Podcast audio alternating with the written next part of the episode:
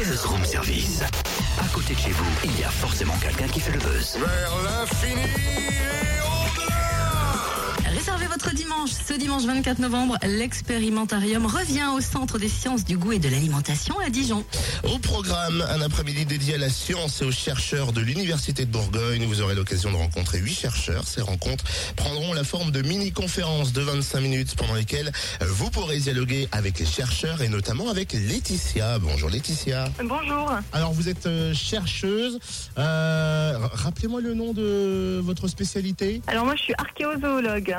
Ça consiste en quoi? Alors c'est la recherche en fait euh, des en fait je travaille sur des ossements animaux dans le but en fait euh, d'y voir une relation à l'homme. Donc tout simplement moi je travaille sur le sacrifice animal, le commerce de viande et l'alimentation des gallo-romains. Cet après-midi est là pour sensibiliser et vulgariser la science et la recherche. Effectivement, c'est une réelle discussion avec le public. On a vraiment une interaction avec eux. Ce- C'est un petit peu sous forme de mini-conférence de 25 minutes. Et en fait, on sort tout simplement de nos labos pour aller expliquer nos recherches euh, en simplifiant à l'extrême afin que les enfants, eux aussi, puissent comprendre ce que l'on fait. Alors c'est ça, j'ai vu que c'était euh, entrée libre et gratuite, donc super important. Et à partir de 9 ans, mais à 9 ans, on va pouvoir euh, comprendre les choses quand on est un petit enfant? Effectivement, et il faut aussi savoir qu'il y a beaucoup de visuels. On n'arrive pas simplement avec deux trois feuilles. Euh, dans ma discipline, parce que c'est celle que je connais le mieux quand même, euh, j'aurais beaucoup d'ossements animaux à montrer, par Des exemple. Donc le visuel, est... oui, des vrais qui ont 2000 ans, effectivement. Comment devient-on Alors l'archéologie est née, euh, on va dire, euh, dans mes petites mains d'enfant puisque euh, j'étais tout le temps en train de farfouiller dans le sol dès mon plus jeune âge.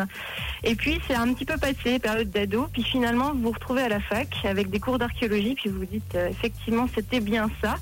Et le côté ossement animal, ben, il faut pouvoir manipuler les ossements, donc c'est pour ça qu'on a quand même des maquettes universitaires très bien faites, et euh, de pouvoir toucher à tout, et puis c'est comme ça qu'on peut trouver finalement ce qui nous plaît vraiment. Donc Ah. euh, moi ça partie de la licence. J'imagine que quand on devient archéologue, il y a on- quelque part il y a un synonyme aussi de, de voyage, de découverte. Votre planning à vous sur une année, vous bougez beaucoup de, de France, vous restez euh, vous restez chez nous en Bourgogne. Comment ça se passe? Alors mon site est en Franche-Comté, donc effectivement, euh, de toute façon en travaillant sur le gallo romain, je n'allais pas aller bien bien loin. C'est pas très très exotique comme sujet, mais on a quand même des, ben, des fouilles archéologiques. hein. L'été, il faut quand même qu'on suive ce qui se passe sur le terrain. Et donc le site que j'étudie euh, subit, parce que je dis bien subit parce que c'est quand même de la destruction, subit encore euh, des fouilles archéologiques tous les étés.